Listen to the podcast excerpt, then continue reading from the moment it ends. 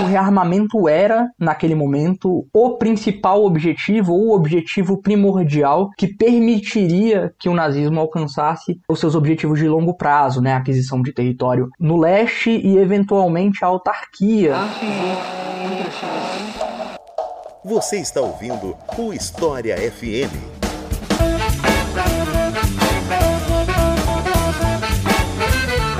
Salve ouvintes do História FM, bem-vindos a mais um episódio desse podcast produzido pelo Leitura Obriga História. Eu sou Iclis Rodrigues e hoje vamos falar sobre economia nazista. E para falar sobre esse assunto, eu convidei Vinícius Bivar, a quem eu passo a palavra, para se apresentar para vocês. Então, Vinícius, seja muito bem-vindo à História FM. Estou muito feliz de gravar esse tema que eu quero gravar desde que o podcast começou e fique à vontade para se apresentar para o pessoal. Obrigado, Iclis. É um prazer estar aqui conversando com os ouvintes da História FM. Eu sou o Vinícius Bivar sou formado em História pela Universidade de Brasília e atualmente faço doutorado em História Contemporânea na Universidade Livre de Berlim, onde eu estudo as direitas políticas com um foco particular no nazismo histórico, né? ou seja, o período regime hitlerista entre 1933 e 1945. Então é isso. Vamos conhecer um pouco mais dos meandros da economia nazista depois dos comerciais.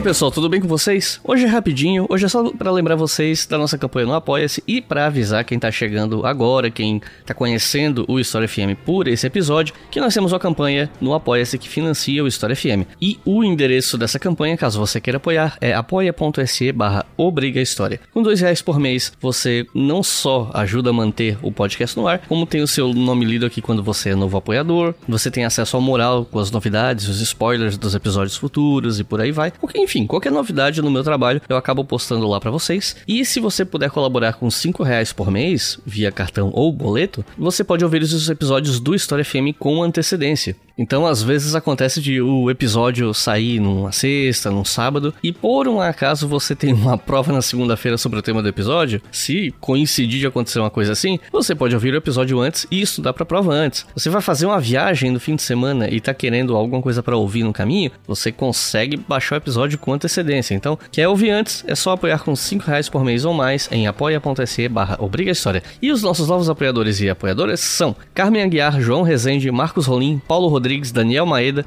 Malu Cunha, Daniel Correia, Graziela Freitas, Fábio de Assis e André Vieira. Muito obrigado, gente. São vocês que financiam esse podcast aqui. Ele só existe por causa de vocês. E você que está ouvindo pode apoiar lá também em apoia.se História. Mas se você não puder apoiar mensalmente e não faz questão de receber as recompensas, porque as recompensas são só para a galera do Apoia-se, você pode fazer isso pela chave Pix leituraobrigahistoria.gmail.com Repetindo, leituraobrigahistoria.gmail.com por essa chave você pode apoiar com qualquer valor quando você quiser. Agora chega de papo e vamos para o episódio.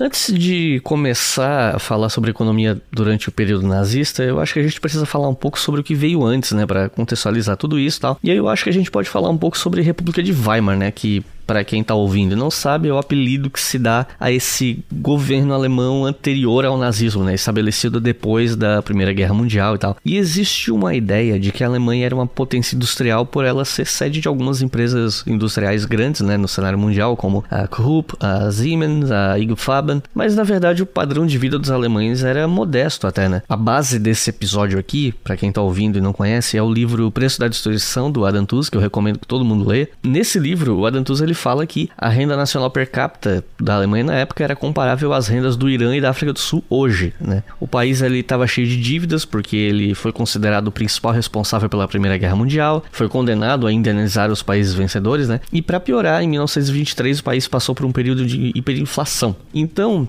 eu queria pedir para você explicar para a gente o que é que exatamente a Alemanha foi condenada a fazer como punição pela Primeira Guerra e como é que foi essa situação de hiperinflação, né? Como é que ela afetou a vida das pessoas na prática, no dia a dia? Então, Iclis, é, como você bem colocou, né, a Alemanha foi considerada a principal culpada pela guerra, né? Inclusive a Alemanha é o único país citado no artigo 231 do Tratado de Versalhes nominalmente. E como parte do que foi estabelecido pelo Tratado de Versalhes, ela foi condenada essencialmente a fazer duas coisas. Primeiro, a se desmilitarizar, a reduzir as suas forças armadas a uma força de defesa limitada a 100 mil homens. E segundo, a pagar reparações às nações vitoriosas pelos prejuízos incorridos durante o conflito. Né? Só que essas reparações não foram estabelecidas diretamente no Tratado de Versalhes, elas foram estabelecidas a posteriori no cronograma de pagamento de Londres de 1921. Foi nesse documento que ficou estabelecido que a Alemanha deveria pagar às nações vitoriosas a quantia de 132 bilhões de marcos ouro. E aí eu queria fazer um parêntese rapidinho para explicar para os seus ouvintes o que é o marco ouro, né? Essa é uma das questões que causa bastante confusão quando a gente fala sobre esse período e sobre questões de reparação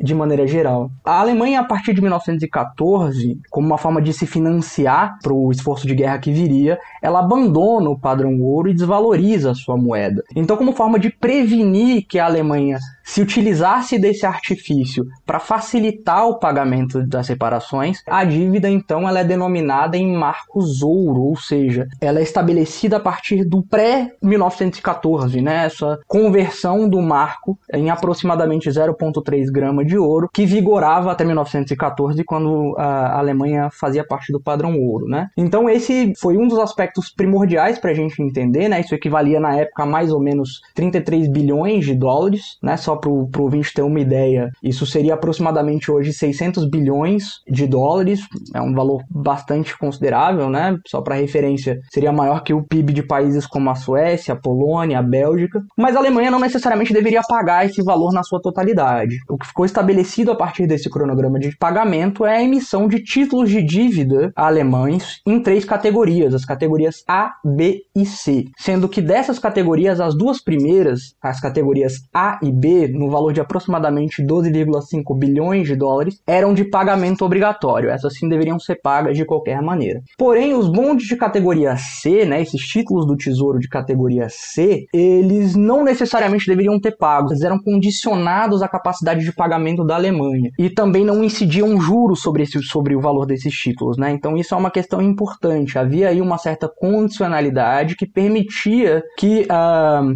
dado a necessidade, né, caso fosse fosse necessário a Alemanha de fato não tivesse condição de pagar esses compromissos, que esses compromissos fossem ajustados, adaptados, reduzidos de acordo com o contexto, né? Mas cabe a gente ressaltar aqui também um, uma nota de rodapé nesse aspecto da questão de, das reparações, é que a Alemanha não foi o único país condenado a pagar reparações, né? Em tese, países como a Áustria, a Hungria, que agora haviam se dividido, né, após a dissolução do Império Austro-Húngaro, e a Turquia também deviam reparações às nações vitoriosas. O que acontece é que a situação econômica desses países se deteriorou de tal tal forma, no contexto do pós-Primeira Guerra Mundial nesse caso, que esses países acabaram por pagar pouca ou quase nenhuma reparação às nações vitoriosas. Eles tiveram suas dívidas perdoadas, ficando com a Alemanha o compromisso de pagar o, a maior parte das reparações de guerra nesse contexto, né? Isso é importante por quê? Porque isso vai contribuir justamente com o ressentimento que vai ser criado na população alemã, não apenas nas elites políticas, mas também uma parcela da população que é relevante, em relação são essas potências aliadas e que vai contribuir posteriormente com a ascensão do nazismo, que acho que é o tema que a gente vai acabar chegando invariavelmente na nossa conversa. Né? Então, isso dito, eu passo para a segunda parte da sua pergunta sobre a hiperinflação. Né? Parte da resposta já está dada quando eu menciono né, o abandono do padrão ouro em 1914, então isso acaba levando a uma desvalorização do marco. Então, isso é relevante, sobretudo porque naquele contexto, né,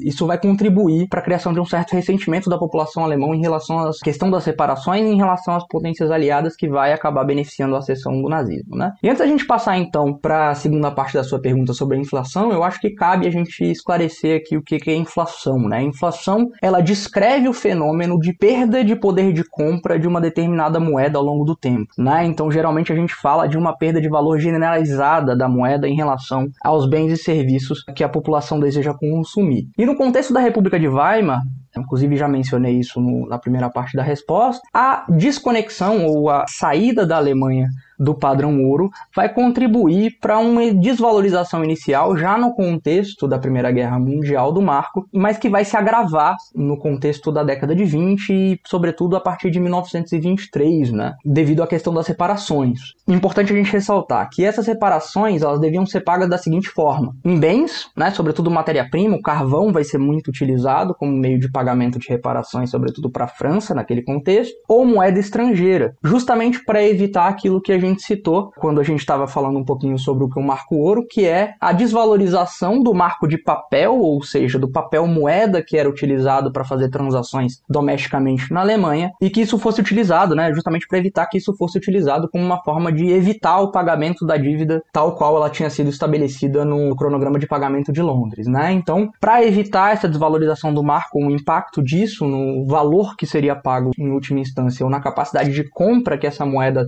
em última instância teria para as potências vitoriosas, esse pagamento deveria ser feito em bens ou em moeda estrangeira. E a Alemanha já desde muito cedo adota um plano bastante agressivo de pagamento dessas reparações, uma tentativa de pagar uma quantia ou pelo menos se utilizar do marco naquele momento ainda não tão desvalorizado para adquirir o máximo possível de moeda estrangeira para pagar aquilo que fosse possível de reparações logo nesse primeiro momento, né? De certa forma se colocar numa situação mais favorável quando chegasse o momento de negociações que eventualmente chega em 21, onde é estabelecido esse valor para as reparações, né? Então, para fazer isso, né, para ter acesso a essa moeda estrangeira, essencialmente a Alemanha adota a estratégia de impressão de moeda, né, o que acaba gerando uma desvalorização ainda maior do marco e um descolamento, né, um descolamento muito grande do valor do marco ouro em relação ao que eles chamam de marco de papel, que era a moeda efetivamente que circulava naquele contexto. Então, devido a essa impressão de moeda, essa compra de moeda estrangeira praticamente a qualquer preço, porque o marco estava se desvalorizando muito rapidamente, isso vai comprometer a saúde financeira do Estado alemão naquele momento, inviabilizar o pagamento de reparações em última instância. Né? A Alemanha, inclusive, vai interromper o envio de carvão para a França em 1923, que vai ocasionar uma crise entre França, Bélgica e Alemanha, que vai levar à ocupação da região do Ruhr, né? que é uma região muito importante aqui na Alemanha, onde naquele momento grande parte da indústria alemã se concentrava, algumas das principais minas de carvão do país. Então esse vai ser um evento que também vai contribuir, né, esse conjunto de eventos, na verdade é o que vai levar a essa desvalorização massiva do marco alemão a partir de 1923 e levar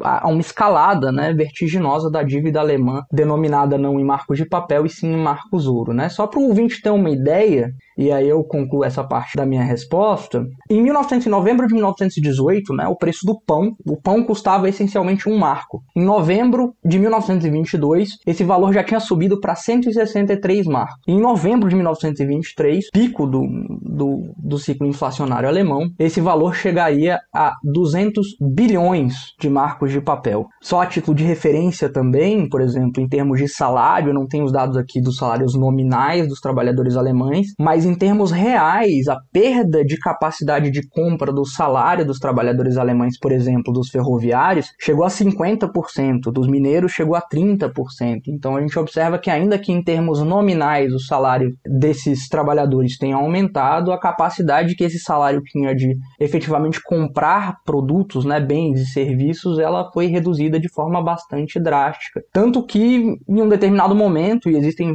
fotos é, bastante conhecidas aí na internet, de arquivos alemães inclusive, um, o marco passou a ser utilizado, né, o marco de papel passou a ser utilizado para as mais diversas funções, desde aquecimento das casas, as pessoas usavam eh, como um substituto da lenha, porque era mais barato, comerciantes passaram a usar o peso do papel ao invés do valor de face né, da moeda, referência para transações comerciais, então as pessoas tinham que sair com grandes carrinhos de mão para comprar produtos básicos como pão, roupa e, e, e outros produtos, né? E muitas vezes isso era comprado no, com base no peso do marco. Então essa é uma questão, fica aí, acho que um exemplo para a gente ter uma noção do tamanho do estrago que esse ciclo hiperinflacionário causou na Alemanha, né? E aí eu acho que cabe uma nota, porque ainda que aparentemente, né, essa breve narrativa do que foi o, esse ciclo hiperinflacionário denote que as reparações tenham sido a causa das mazelas da Alemanha, das mazelas econômicas da Alemanha nesses primeiros anos da década de 20, existe um debate acadêmico a respeito de qual foi de fato o papel das reparações nesse contexto, né? Uma visão mais tradicional ancorada no trabalho do próprio Keynes, né, escrito à época, As Consequências Econômicas da Paz, estabelece, né, ou, ou argumenta que essas reparações teriam sido demasiado punitivas e que a razão dos problemas econômicos enfrentados pela Alemanha nesse princípio da década de 20 seria de fato o valor elevado das reparações que foram impostas sobre a Alemanha como consequência do Tratado de Versalhes. Mas, em interpretações mais recentes, incluindo a do Richard Evans, que é um dos principais nomes dos estudos sobre nacionalsocialismo, e o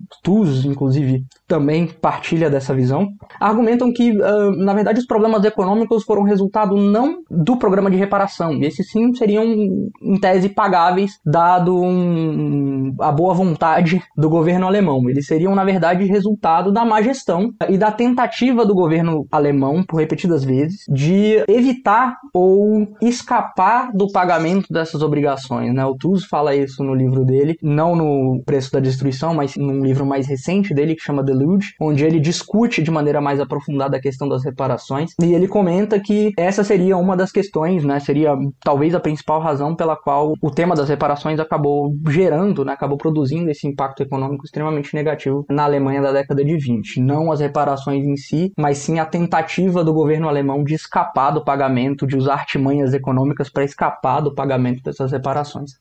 A economia alemã se recuperou desse baque da hiperinflação nos anos que se seguiram, né? Só que a coisa voltou a degringolar com a crise de 29, a Grande Depressão e tal. Nessa época, as extremas direitas pelo mundo aproveitaram dessa situação para atacar democracias liberais. Muitos golpes militares aconteceram pelo mundo nesse período. Inclusive, Hobsbawm fala disso no Era dos Extremos e tal. E essa extrema direita militarista parecia bem popular em muitos lugares, né? Isso acabou gradativamente levando Hitler ao poder, ainda que não pela via eleitoral como algumas pessoas pessoas pensam, né? E aí eu queria saber como é que a crise de 29 e essa grande depressão afetaram a Alemanha e influenciaram a chegada de Hitler ao poder. Então, o impacto da crise de 29 sobre a Alemanha foi devastador, né?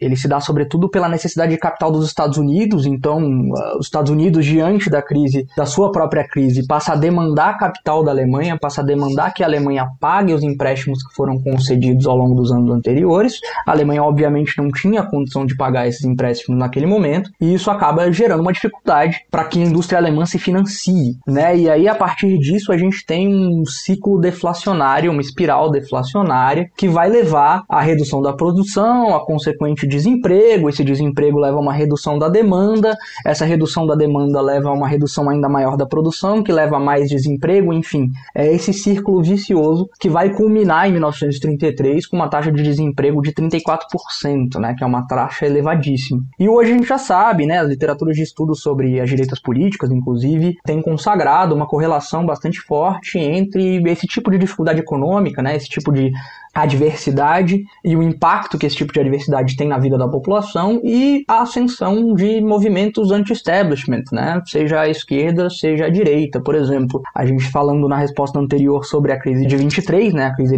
hiperinflacionária, a gente teve naquele momento ali uma ascensão substancial, por exemplo, do Partido Comunista Alemão, que saiu de um partido relativamente pequeno no parlamento alemão para conquistar 13% das cadeiras no parlamento, né? O que para os comunistas, 12 na verdade, para os comunistas é um número bastante expressivo. E a partir daí, ele vai continuar oscilando entre 8 e 13% ao longo da década de 20, né? Porém, no caso do Partido Comunista Alemão, ele esbarrava primeiro no fato de que a capilaridade dele era limitada, ele se concentrava, sobretudo, em meio aos trabalhadores fabris uh, urbanos naquele momento, então ele acaba tendo o seu potencial eleitoral limitado nesse contexto, algo que não aconteceu com os nazistas, e por esse fato eles acabam se beneficiando de maneira ainda mais acentuada do que os comunistas desse contexto adverso proporcionado pela Grande Depressão. Aliado ao fato, a toda a instabilidade econômica e, e, e todas as questões que, que derivam dessa, dessa crise é, financeira, a gente ainda tem um contexto de instabilidade política profunda, né? A gente tem uma perda de potencial eleitoral por parte do Partido Social Democrata, que foi o partido que basicamente governou durante toda a República de Weimar, esse partido, a partir de 1929, ele perde força e perde a capacidade também de formar maioria no parlamento, que gera uma situação onde constantemente o presidente alemão, o Paul von Hindenburg, né, que é um marechal, alguém bastante conhecido, um herói de guerra, um herói da Primeira Guerra Mundial, é constantemente requisitado que ele conceda ao chanceler autoridades excepcionais estabelecidas pelo artigo 48 da Constituição de Weimar para que o chanceler na prática governe por decreto, né, se utilizando do poder do presidente. E em alguns casos, nem isso vai ser suficiente para que o governo se mantenha e haverá necessidade de novamente dissolver o parlamento e convocar novas eleições. Né? Então a Alemanha vai passar, a partir de 1929, por uma série de ciclos eleitorais, inclusive alguns no mesmo ano, devido a essa incapacidade, né, essa fragmentação do parlamento alemão e essa incapacidade dos governos, dos partidos de formarem maioria. Né? E isso vai, obviamente, num contexto de busca por uma força não identificada com, com as elites políticas tradicionais, beneficiando o nazismo, que vai sair de 3% em 1928 para 18% em 1930, já um, um incremento bastante relevante, chegando ao seu auge em julho de 1932, com 37% do parlamento. Então, como você muito bem colocou na sua pergunta, Hitler não chega ao poder pelas vias eleitorais tradicionais. Hitler, com 37%, não foi capaz de construir uma aliança, até porque naquele momento havia uma fragmentação extrema do parlamento, que possibilitasse que ele formasse um governo com maioria. E dessa forma, as elites alemãs, a elite política alemã, incluindo Paul von Hindenburg, incluindo os chanceleres anteriores, se juntam e decidem nomear Hitler chanceler, se aproveitar dessa popularidade dele, ainda que ele não seja capaz de formar um governo, ela decide nomeá-lo chanceler na expectativa de que ele fosse capaz de utilizar dessa, de se utilizar dessa popularidade para construir um governo minimamente instável, ainda que minoritário. E aí uma coisa importante da gente ressaltar aqui também nesse contexto da crise de 29 é que os grupos que apoiaram essa ascensão do nazismo foram na verdade muito mais diversos do que normalmente se presume, né? A historiografia tradicional fala muito na classe média e na importância da classe média, que sem dúvida, desiludida com a República de Weimar, contribuiu com a ascensão do nazismo, mas obviamente que também os industriais foram muito importantes, né? Sobretudo no financiamento do partido ali na reta final. O receio do comunismo era muito presente nessa elite econômica alemã naquele momento e contribuiu eh, em grande medida para que eles se engajassem politicamente em prol do, do partido nazista naquele momento, mas também os trabalhadores das áreas rurais, tanto os proprietários, pequenos proprietários de terra, quanto os trabalhadores rurais, que também apoiaram o nazismo naquele momento, embalados pelo discurso nacionalista, pelo antissemitismo que era corrente na sociedade alemã naquele momento, não só na sociedade alemã, mas também em larga medida na sociedade alemã. Então, é nesse contexto, né, incorporando esses elementos, que a crise de 29 vai contribuir com a ascensão do nazismo em 1933, com a ascensão de Hitler ao poder em 1933. For the second time in the lives of most of us, we are at war.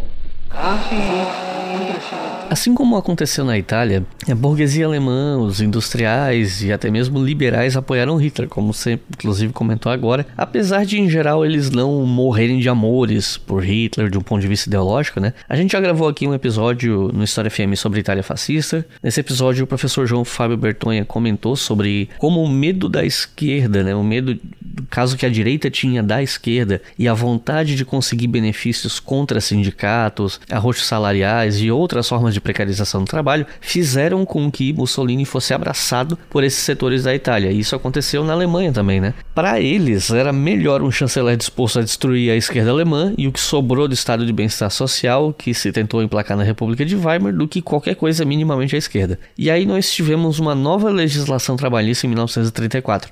Quais foram os impactos disso no mundo do trabalho e no lucro das empresas? Então, Iclis, basicamente o que houve, né, a partir de 1933 e se consolida aí com essa legislação que você cita de 34, é uma tentativa de nazificação, né, o que eu qualificaria como uma nazificação do mundo do trabalho, né, uma tentativa de replicação no mundo do trabalho de algum dos princípios fundamentais que guiavam o partido naquele momento, né. Já em 1933, o regime cria o Fronte Trabalhista Alemão, né, como uma espécie de central sindical, né, sob a qual estariam os demais sindicatos agora não mais liderados por trabalhadores, não mais construídos de forma orgânica, mas sim cooptados pelo partido. As lideranças sindicais, inclusive, muitos deles vão ser removidos dos seus postos e presos e substituídos, obviamente, por lideranças afinadas com aquilo que era a ideologia nazista. Alguns membros do partido vão passar a ter esse papel fundamental uh, dentro do movimento sindical alemão, né, que passa agora a ser um movimento basicamente dirigido pelo Estado. Em 34, como você bem disse, aí a gente tem uma reforma reforma trabalhista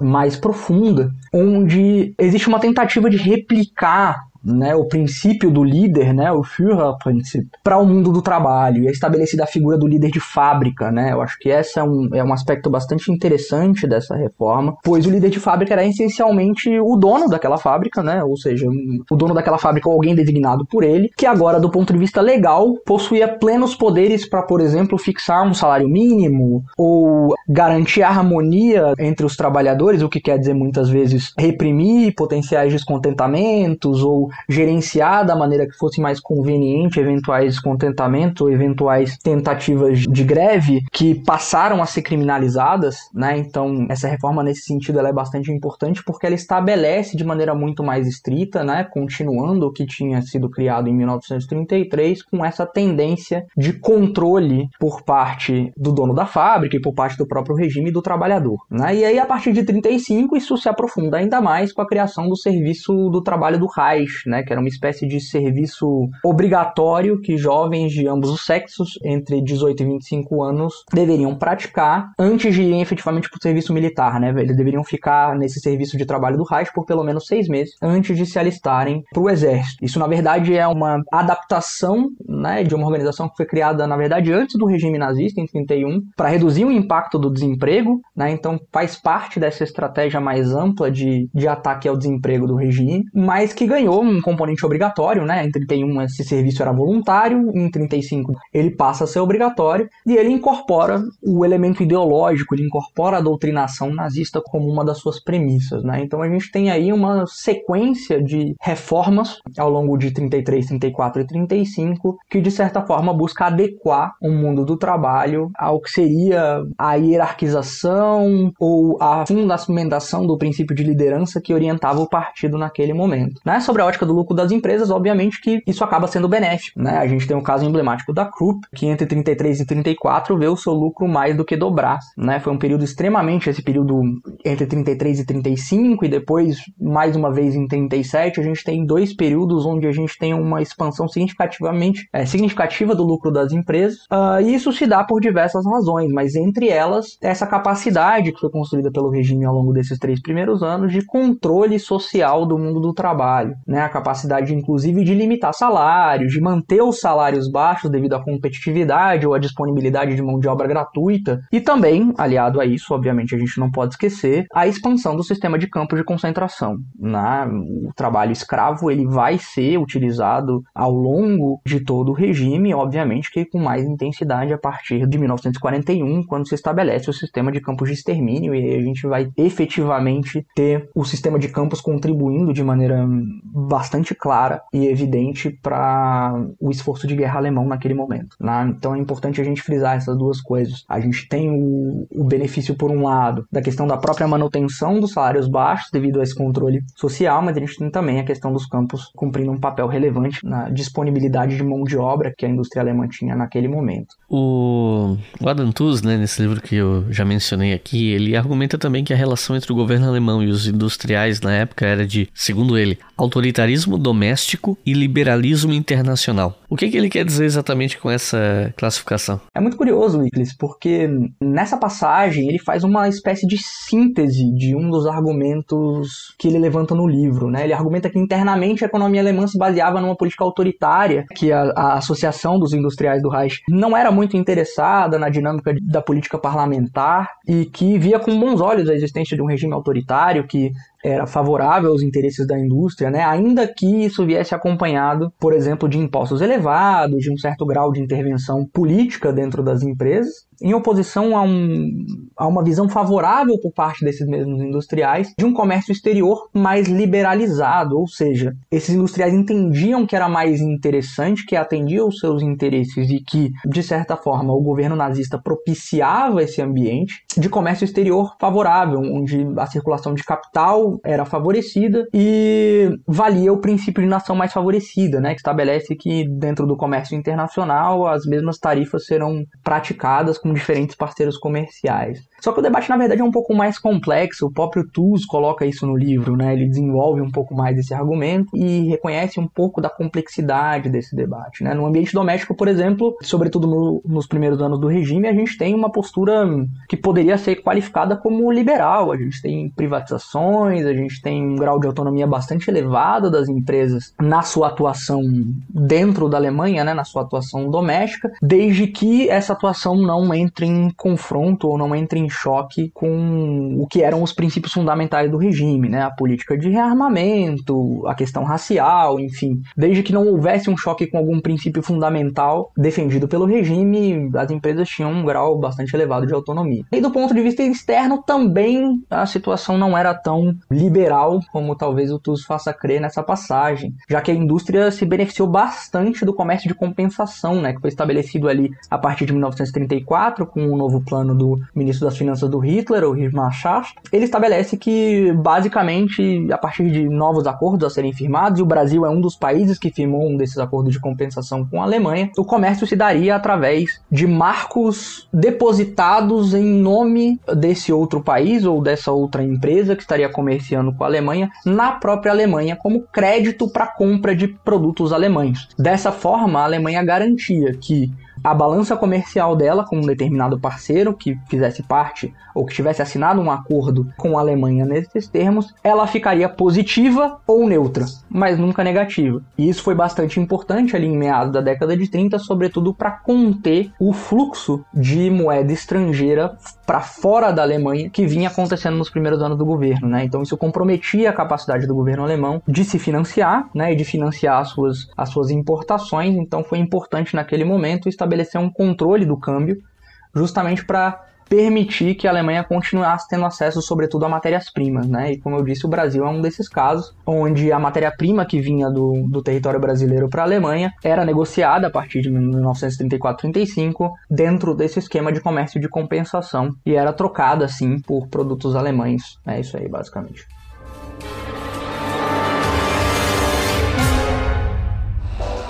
Você está ouvindo o História FM.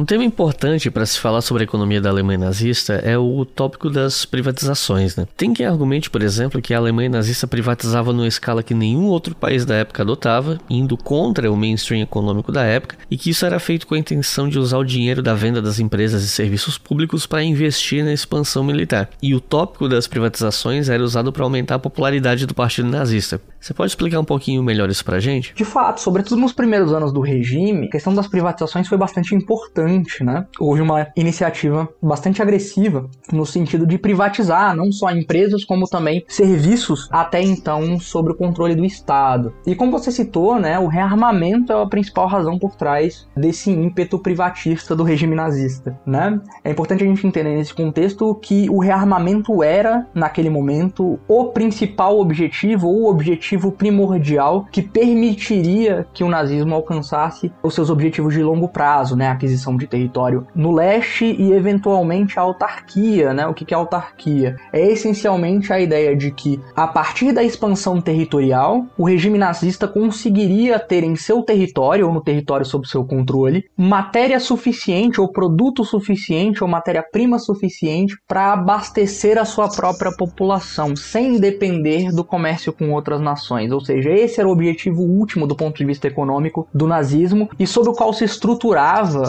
a noção de espaço vital, né, a noção de Lebensraum, uh, se estruturava justamente nessa ideia de que a partir da expansão territorial, Hitler conseguiria ter sob seu controle matérias-primas, produtos, alimentos em quantidade suficiente para alimentar a população alemã e é entendida num contexto bastante restrito. Né? A gente está falando do, de alemães arianos que se encaixam dentro daquilo que o nazismo pregava como o ideal racial, não é? Então não havia menor preocupação, por exemplo, com as populações dos territórios ocupados ou nada do tipo. Então, nesse sentido, para atingir esse objetivo, o primeiro passo e o passo primordial era rearmar a Alemanha. Então, a questão das privatizações cumpre esse duplo objetivo, né? Primeiro, cobrir parte do déficit, né? A Alemanha vai gastar boa parte do, do que era produzido no país naquele, naquele momento, né? Mais de 20, quase 30% do PIB em rearmamento. E essa autonomia que é conferida à iniciativa privada, né?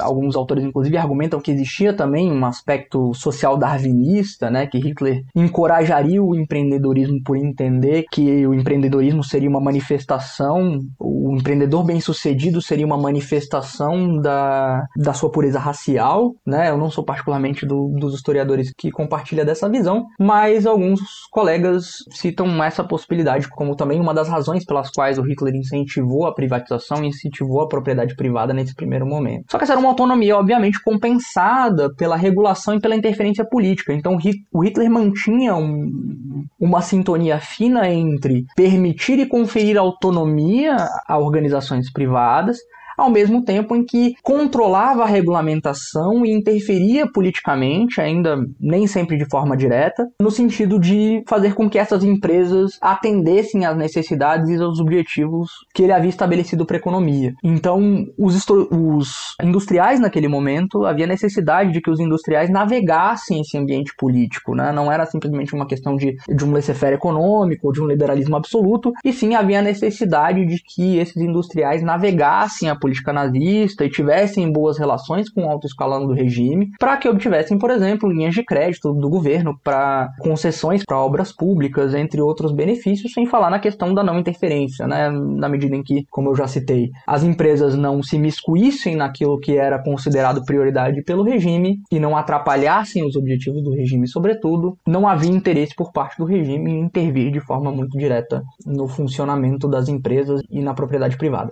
Quando o assunto é Alemanha nazista, muita gente gosta de enfatizar que, apesar dos problemas, do autoritarismo, da violência ideológica, a economia alemã teria bombado, a qualidade de vida da maior parte da população melhorou também. E o Adam ele argumenta no livro dele que a agenda trabalhista não era tão importante assim para Hitler, na verdade, né? E que o foco econômico dele era no rearmamento da Alemanha, na questão da dívida externa do país, no valor da moeda alemã. E aí, baseado na tua leitura do assunto, o que é que você pensa sobre esse argumento, especialmente levando em conta que ele ignora o destino de quem era parte de grupos perseguidos pelos nazistas. Né? No caso, o argumento que eu digo, não do Adam Tooze, mas o argumento de que, ah, Hitler era problemático, mas ele melhorou a economia. Melhorou para quem, né? E os grupos excluídos, né? Tem isso para se levar em conta, né? Então, eu queria ouvir o que, que você tem a dizer sobre isso, baseado nas suas leituras e tal. É um excelente ponto, né? Certamente se Acho que depende também da base de comparação, né? Certamente se a base de comparação é o período entre 29 e 33, né, o auge da Grande Depressão, houve um incremento de bem-estar numa parcela não excluída da sociedade alemã, né? Então, como você bem citou, a questão do, dos ditos inimigos do Reich, né? Judeus, inimigos políticos, os Roma e, e Sinti, homossexuais, todos esses grupos não participaram ou não foram integrados, e não havia menor interesse em integrá-los, né? Eram tidos como degenerados raciais pelo regime, então não havia o menor interesse em integrá-los nesse incremento de bem-estar que se observou, sobretudo entre 33 e 35, né? Na recuperação da Grande Depressão. Então, se se comparar esse período, certamente houve um incremento de bem-estar, né? Houve um investimento massivo em rearmamento, como eu citei na resposta anterior. Cerca de 30% do PIB da Alemanha passou a ser investido na indústria armamentista, que é uma indústria que demanda um grande contingente de trabalhadores, né? Toda a cadeia produtiva de armas, desde a siderurgia até a mineração, é uma cadeia que naquele momento era bastante intensiva do ponto de vista da necessidade de mão de obra. Então isso acaba, obviamente, contribuindo para, por exemplo, uma redução do desemprego, que é um dos indicadores que frequentemente se cita quando se fala nesse milagre econômico, né? nesse suposto milagre econômico nazista. Né? E isso foi complementado também pelo investimento em obras públicas, uma série de outras iniciativas por parte do governo que buscaram minimizar ao máximo o desemprego. Né? Então a gente tem a construção das autobans, a gente tem, enfim, a expansão da mineração, então isso é complementado pelo investimento em obras públicas, né, que garante a empregabilidade de uma parcela significativa da sociedade alemã. A parcela que ainda assim segue desempregada vai ser incluída em programas compulsórios de trabalho, até porque, como eu disse, a partir da reforma de 84, o não trabalho ou a pessoa que o que a gente chamaria, o que chamava na época no Brasil, né, de vadiagem, era também considerado crime na Alemanha. Então, pessoas não tinham necessariamente a opção de não trabalhar, era necessário que elas estivessem envolvidas em algum tipo de atividade produtiva. E se elas não conseguissem se inserir dentro desse contexto de expansão do rearmamento e investimento em obras públicas, elas seriam inseridas de uma outra forma. Né? Elas seriam recrutadas para programas de trabalho do governo alemão, como o que eu citei na resposta anterior, que era o serviço de trabalho do Reich. Então, nesse contexto, existe uma queda drástica do desemprego e a gente tem uma parcela significativa da população alemã empregada de alguma maneira. O que acontece aqui, como você bem lembrou, existe uma série de grupos que são excluídos desse, desse processo. Né? A gente já citou aqui os inimigos do Reich, mas a gente pode citar também as mulheres, que tiveram uma redução na sua participação no mercado de trabalho significativa nesse período também. Existia uma certa idealização do papel da mulher na sociedade nazista que favorecia que a mulher continuasse em casa, cuidando da família, e, enfim, a ideia tradicional nazista do que seria um ideal feminino ariano, né? Isso vai mudar no contexto da guerra, onde aí sim o trabalho feminino vai voltar a ser necessário, porque a grande maioria dos homens foi recrutada para o esforço de guerra, né? Mas durante esse período de paz, sobretudo, diminui bastante a participação das mulheres no mercado de trabalho, né? E para além disso,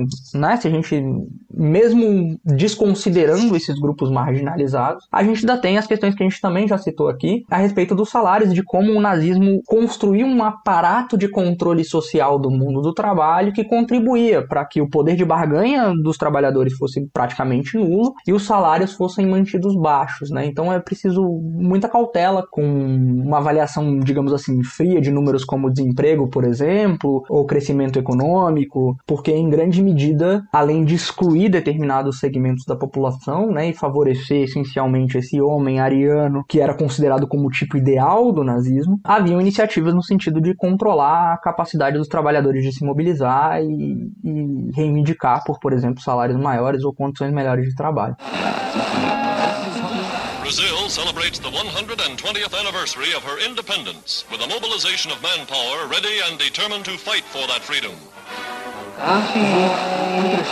Hitler tinha uma retórica extremamente anti-esquerda, né? Mas ele também adotava uma postura de crítica ao liberalismo, botando a culpa tanto do comunismo quanto do liberalismo nas costas dos judeus, né? Muito embora ele depois tenha admitido uma proximidade com perspectivas liberais ainda na década de 30, né? Se eu não me engano, tem uma entrevista, eu acho que foi para Time em 36, em que ele fala sobre isso, né? Uma coisa tipo, ah, a gente podia se chamar Partido Liberal, uma coisa assim. E e isso torna essa discussão meio complexa porque ao mesmo tempo que Hitler critica o liberalismo, ele bebe de elementos do liberalismo, né? Inclusive tem um texto relativamente conhecido do Ludwig von Mises, né, que ele fala que preferir o nazismo ao liberalismo seria um erro fatal. Mas ele admitia que o nazismo, isso eu não lembro se é no mesmo texto, mas que o nazismo era mais desejável do que a esquerda e chegou a afirmar uma vez que havia liberalismo no fascismo o suficiente para que o nazismo aos poucos se reformasse, né? Aquela coisa de que as instituições vão domar dele. Eu tô tentando lembrar onde foi que eu ouvi isso antes, né? Mas enfim, de acordo com o que você leu, o que, que você acha dessa relação de amor e ódio que Hitler tinha com o liberalismo, de às vezes se aproximar e às vezes se afastar?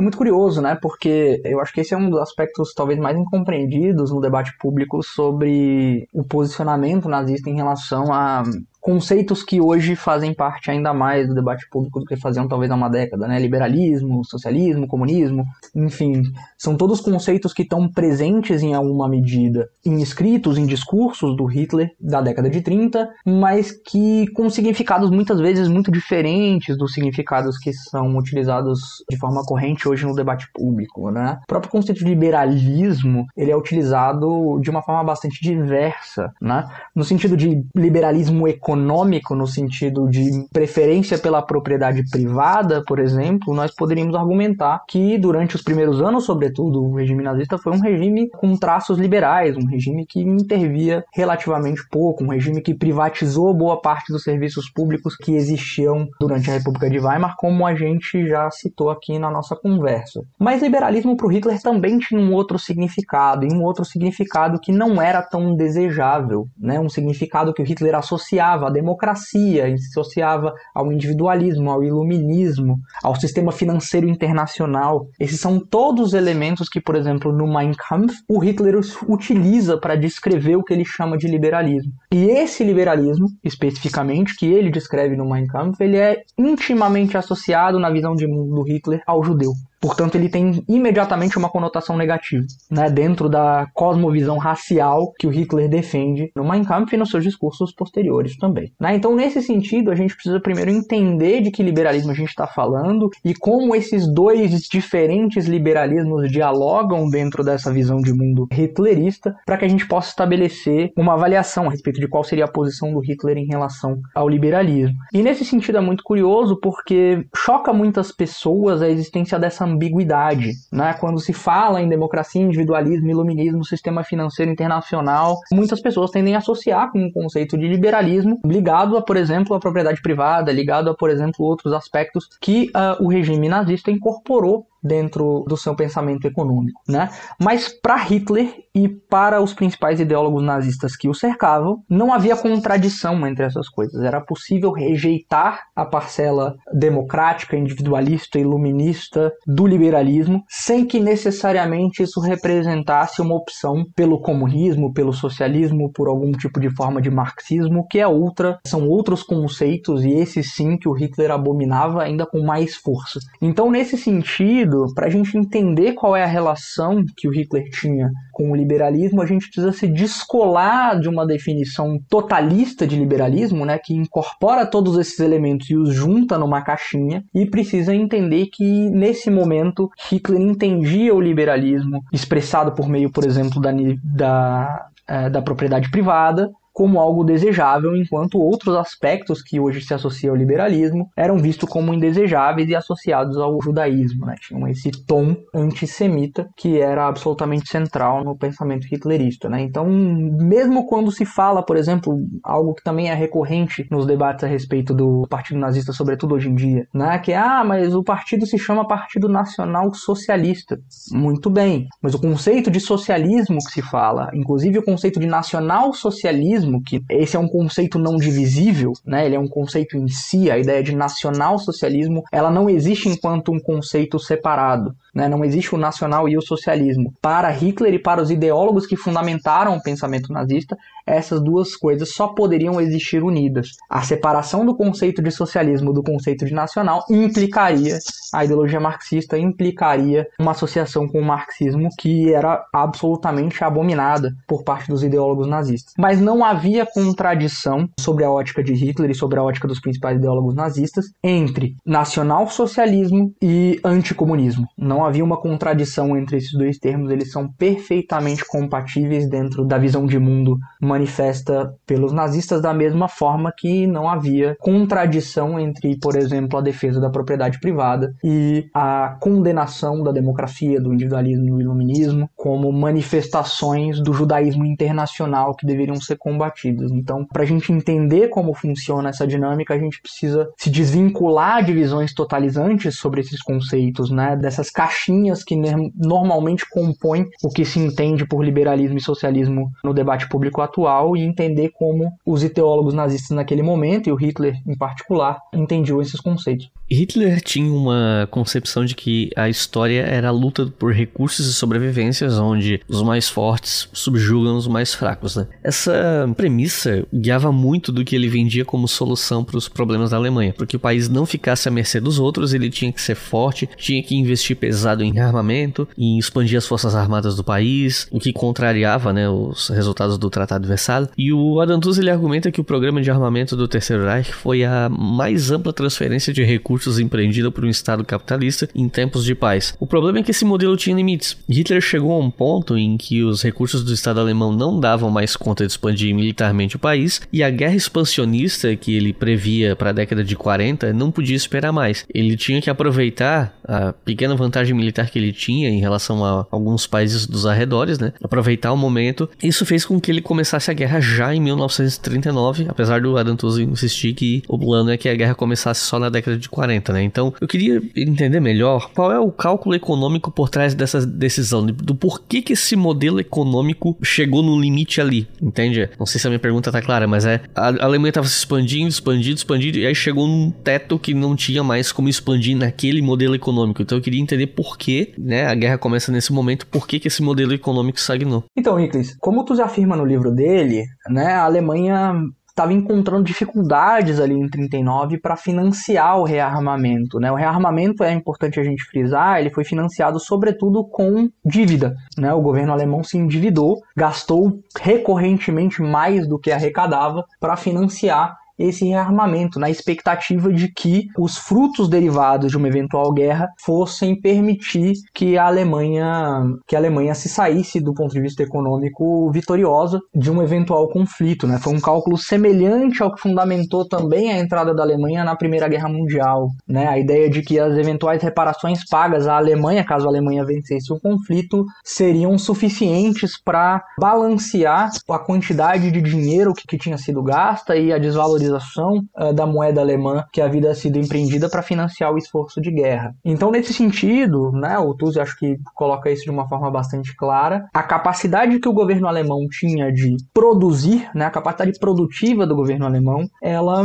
ela tinha um limite, ela tinha um limite do ponto de vista financeiro, ela tinha um limite do ponto de vista de matéria-prima e ela tinha um limite também do ponto de vista de capacidade produtiva, né, a própria capacidade instalada que a Alemanha tinha naquele momento, ela era suficiente para produzir uh, uma determinada quantidade, uma determinada quantidade de armamento, de tanques, de aviões e, enfim, de equipamento de guerra de maneira geral. Né? Então, nesse sentido, o racional econômico talvez seja hum, essa limitação que a Alemanha encontrava naquele momento para escalar ainda mais para além do que havia sido feito, que foi de uma magnitude estrondosa, como o Tuzi mesmo afirma, de forma a, de fato, ter uma vantagem material decisiva sobre as outras potências, né? Sobre uma potencial aliança que envolvesse, por exemplo, França, Inglaterra e Estados Unidos. Nesse momento, o Tuzi, inclusive, menciona isso também no livro, que é um ponto interessante, né? O Hitler já havia abandonado alguma das convicções que ele havia desenvolvido ao longo da década de 20, né? No segundo livro, que ele faz reflexões mais aprofundadas sobre relações internacionais e sobre qual seria a posição da, de outros países em relação à Alemanha nesse eventual conflito racial que inevitavelmente emergiria, ele contava com a aliança, por exemplo, da Grã-Bretanha, né? Contava que a Inglaterra seria uma aliada da Alemanha nesse conflito por espaço vital e por, pela superioridade racial que o Hitler visava empreender. E isso claramente não era, não era o que o Hitler via do ponto de vista político, estava bastante claro que a Inglaterra estaria do outro lado da guerra, né? Então, nesse sentido, e diante dessas limitações econômicas que o Tuz muito bem coloca, Hitler enxerga que aquele momento era um momento, era uma janela de oportunidade para uma eventual investida sobre a Polônia, porque pelo menos um conflito de proporções menores,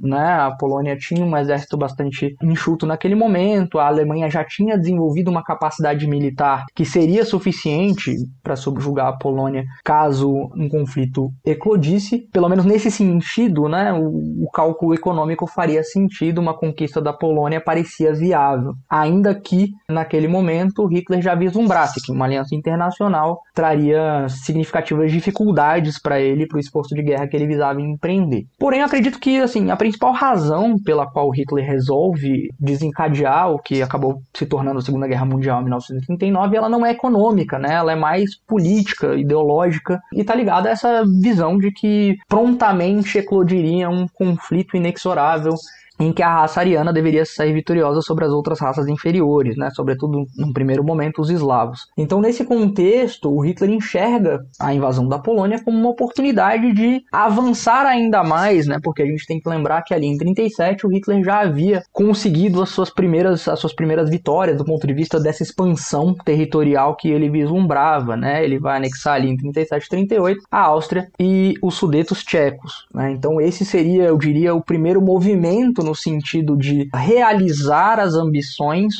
ideológicas que o Hitler vislumbrava tanto no Mein Kampf quanto no seu segundo livro. Com a Polônia, Hitler acaba tentando uma estratégia semelhante, né? Ele cria uma crise diplomática envolvendo a região de Danzig, reivindica essa região para si, tal como ele havia feito com os Sudetos. Porém, naquele contexto já ficava claro que uma negociação semelhante ao que havia acontecido em Munique em relação aos Sudetos tchecos não era viável, né? No caso polonês, apenas uma invasão possibilitaria que o Hitler alcançasse o seu objetivo de conquista territorial ali naquele contexto. Então eu diria que foi essa razão, né? Foi a questão ideológica, foi a questão material, a ideia de que seria viável naquele momento realizar mais um passo na direção do objetivo de conquistar o território no leste e atingir essa autarquia, né, que seria essa espécie de objetivo último do regime, que naquele momento fazer isso com a Polônia seria viável, né? Realizar essa invasão da Polônia seria viável. Então me parece que esse é o racional, mais do que um racional econômico, não acho que tenha sido. Não acho que o regime nazista, de maneira geral, fosse um regime que se pautava pelo aspecto econômico na hora de tomar suas decisões, né? Vários dos temas que a gente conversou aqui,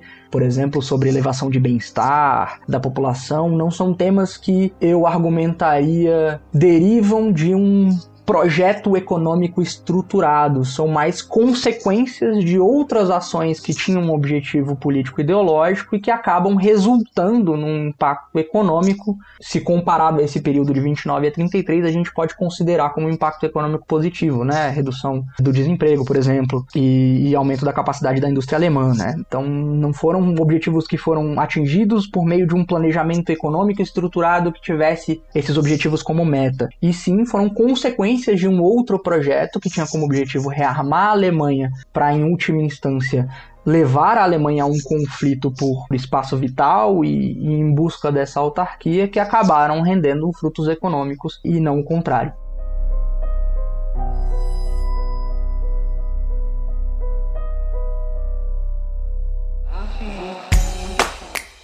Se você quiser colaborar com o História FM, você pode fazer isso via Pix usando a chave leituraobrigahistoria@gmail.com. E assim você colabora para manter esse projeto educacional gratuito no ar.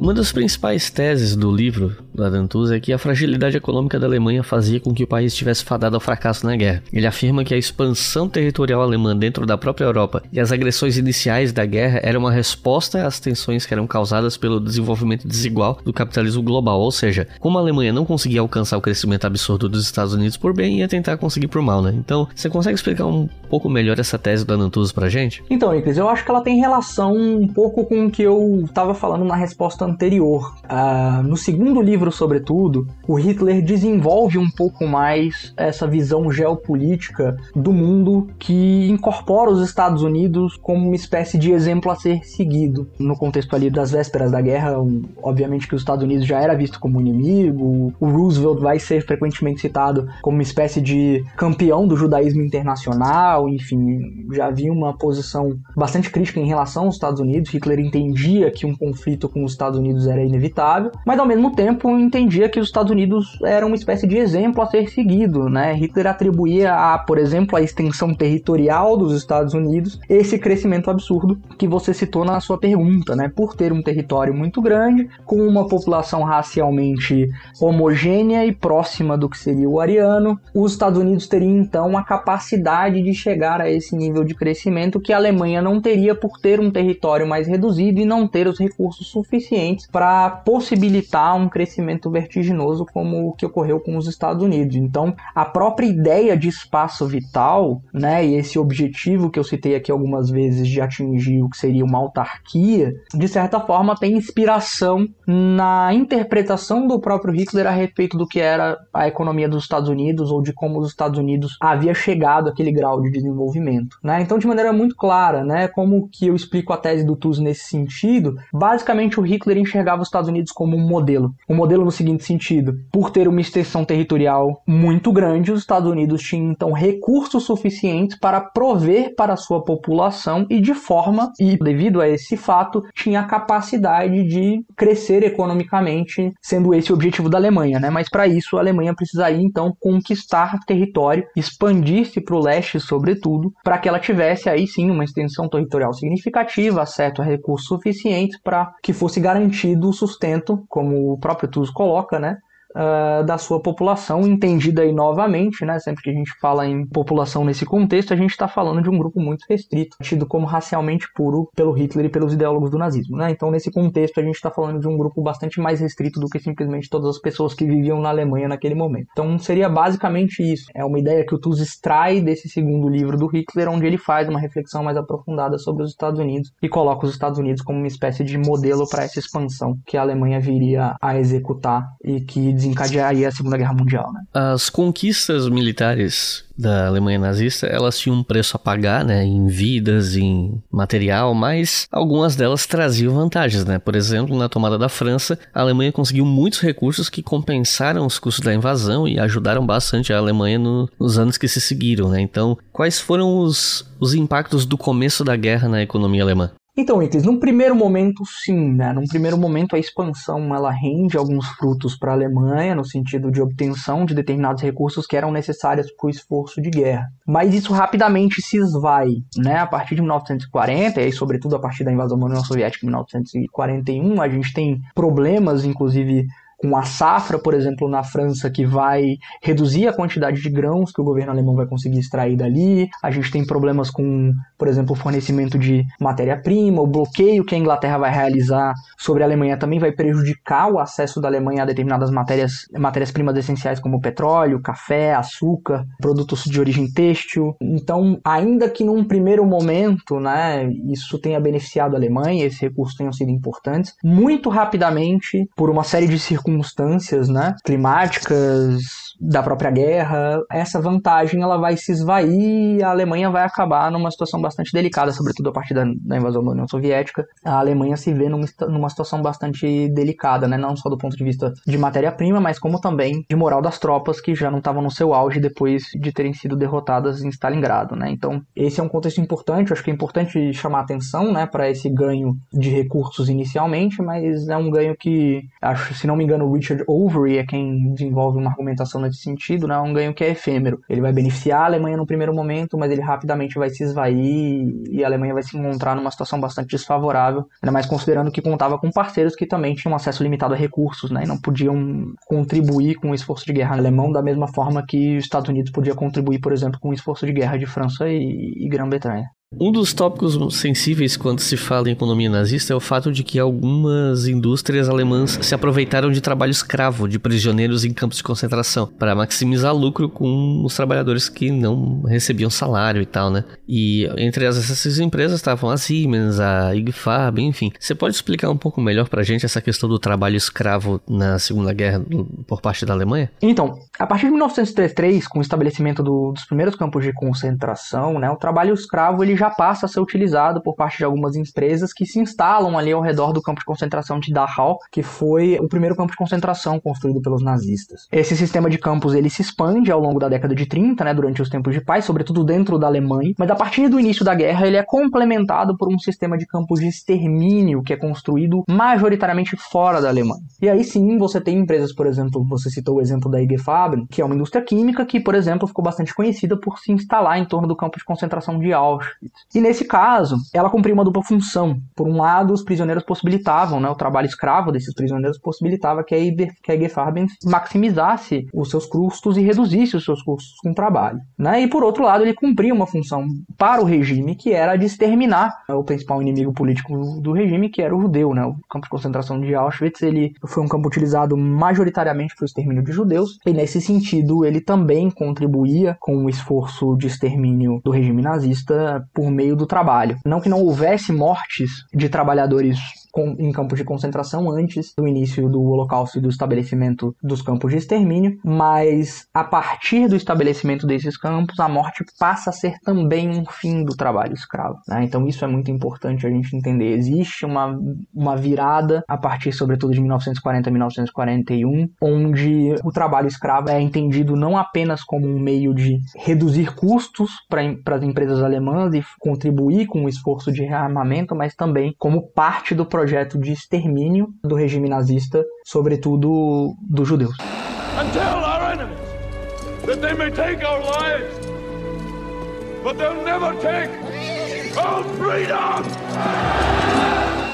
Quando é que as coisas começaram a degringolar economicamente para a Alemanha no contexto da Segunda Guerra? Quando é que, assim, foi o marco que, a partir dali, tudo foi ladeira abaixo economicamente? Então, se eu tivesse que te dizer um marco específico, eu diria a invasão da União Soviética, né? Eu acho que um marco de fato, um evento que mudou o curso da guerra, tanto do ponto de vista militar quanto do ponto de vista econômico, eu acho que a invasão da União Soviética seria esse momento. Porém, as coisas começaram a degringolar antes, né? Já em 1940, a gente tem, por exemplo, uma crise no fornecimento de grãos, né? A gente tem uma, um problema com a safra de grãos francesa, que reduz significativamente a capacidade de obtenção de grãos da França do regime nazista. A gente tem uma dificuldade, por exemplo, de acesso a petróleo, né, naquele momento também, não só devido ao bloqueio nazista, como a incapacidade de outros aliados da Alemanha ou de outros territórios ocupados de fornecerem essa matéria-prima para o esforço de guerra. Então, já em 1940, a gente começa a ter sinais de que a Alemanha enfrentaria dificuldades caso a guerra se prolongasse por muito tempo, né? Mas de fato, em 1941, com a União Soviética, fica bastante evidente que a Alemanha não tinha condições, nem do ponto de vista militar, nem do ponto de vista de recursos, de combater uma aliança tal qual era a aliança entre União Soviética, Estados Unidos, Grã-Bretanha e França, né? Então eu diria que já em 1940 hum, fica evidente, nós começamos a observar sinais de que a Alemanha pode enfrentar dificuldades, mas a partir de 1941, com a invasão da União Soviética, isso ficou absolutamente evidente. Para terminar, eu queria te perguntar sobre o legado econômico do regime nazista para a Alemanha do pós-guerra, ou para as Alemanhas, né? Se a gente levar em consideração que o país foi dividido entre a Alemanha Ocidental e Oriental, né? Enfim, o que, que você teria a falar sobre isso? Não só o legado econômico da Alemanha, mas se tu achar pertinente, sobre as consequências econômicas para essas duas Alemanhas, levando em conta que elas ficaram de lados diferentes da Guerra Fria, né? Sim, olha, do ponto de vista econômico, né? O que a gente pode falar sobre a consequência para as Alemanhas no pós-guerra é essencialmente que existe um certo grau de continuidade, né? Várias das empresas que são empresas que hoje são nomes conhecidos, né? Você citou a Siemens, por exemplo, no, na pergunta anterior, mas a gente tem empresas como a BMW, empresas como o Deutsche Bank, a gente tem empresas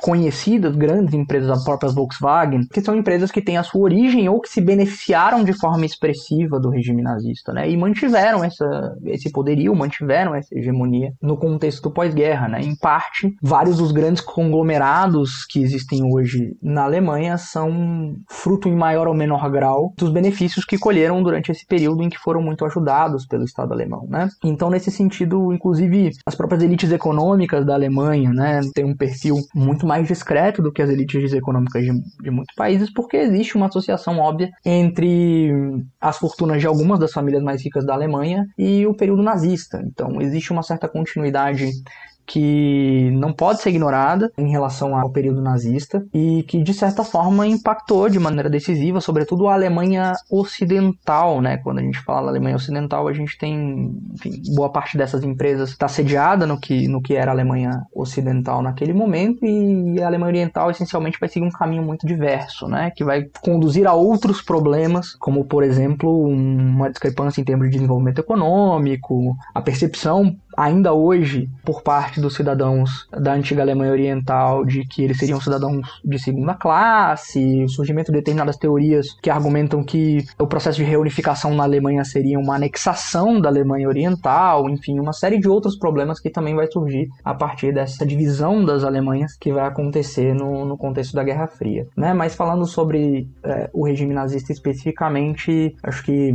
existe uma continuidade evidente entre a economia naquele momento e a economia do pós-guerra, que ainda é tema de debate, né? Algumas dessas empresas, inclusive, financiam projetos na área de história como forma de resgatar a memória desse período e como forma de também divulgar para a sociedade qual foi o seu papel, ainda que de forma bastante limitada, né? Obviamente que nenhuma empresa é advogar que colaborou com o regime nazista de nenhuma forma, mas várias empresas aqui na Alemanha têm como prática o financiamento de trabalhos na área de história, no sentido de resgatar a memória institucional desse período e entender qual foi o papel que essas empresas tiveram é, durante a década de 30. Né? Então, nesse sentido, eu acho que é bastante importante que, que esse tipo de trabalho seja feito. Eu acho que é um trabalho que, ainda que exista um esforço, como eu mencionei, por parte das empresas de fazer, seria muito importante que historiadores profissionais também se debruçassem sobre esses documentos, participassem desse tipo de projeto, para que a gente tivesse efetivamente uma visão mais clara e mais independente do que foi a atuação de várias das empresas que hoje são, são gigantes alemãs é, durante esse período.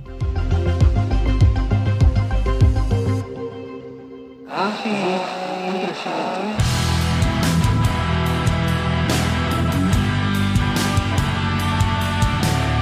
Recomendações de leitura para quem ouviu o episódio até o final, se interessou, quer aprender mais sobre o assunto, ou se você tivesse que recomendar três livros sobre o assunto, o que, que você recomenda pro pessoal? Então, Iclis, vamos lá. Cara, o primeiro eu acho que seria o livro que motivou essa nossa conversa aqui, O Preço da Destruição do Adam Tooze. É um livro excelente, até hoje um dos melhores livros escritos sobre história econômica do regime nazista disponível no mercado. Então, uma leitura que eu diria obrigatória para todo mundo que se interessa e quer saber mais sobre economia nazista. O segundo livro talvez seria um, na verdade, uma trilogia, né? A trilogia do Richard Evans também sobre a ascensão e a queda do Terceiro Reich é excelente, muito bom e uma recomendação para os ouvintes aí do, do História FM. E o terceiro, falando sobre o nazismo de maneira, de maneira mais ampla, seria o livro do Ian Kershaw, que na verdade é uma compilação de artigos que o Kershaw escreveu ao longo da vida, que chama Nazismo, Interpretações e Perspectivas, que é um livro que, sobretudo para quem está começando a se enveredar pelo tema, quem tem um interesse, mas ainda não tem uma leitura muito aprofundada sobre o processo de ascensão do regime nazista ou as instituições que compunham o regime nazista durante a década de 30, esse é um, é um bom livro para começar, acho que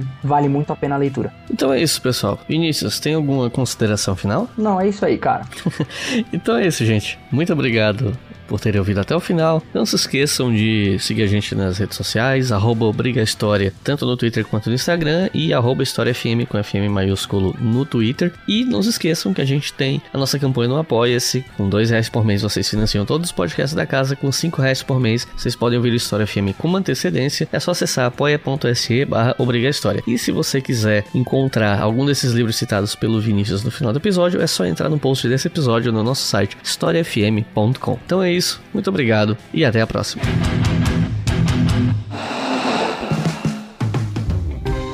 Este podcast foi financiado por nossos colaboradores no Apoia-se.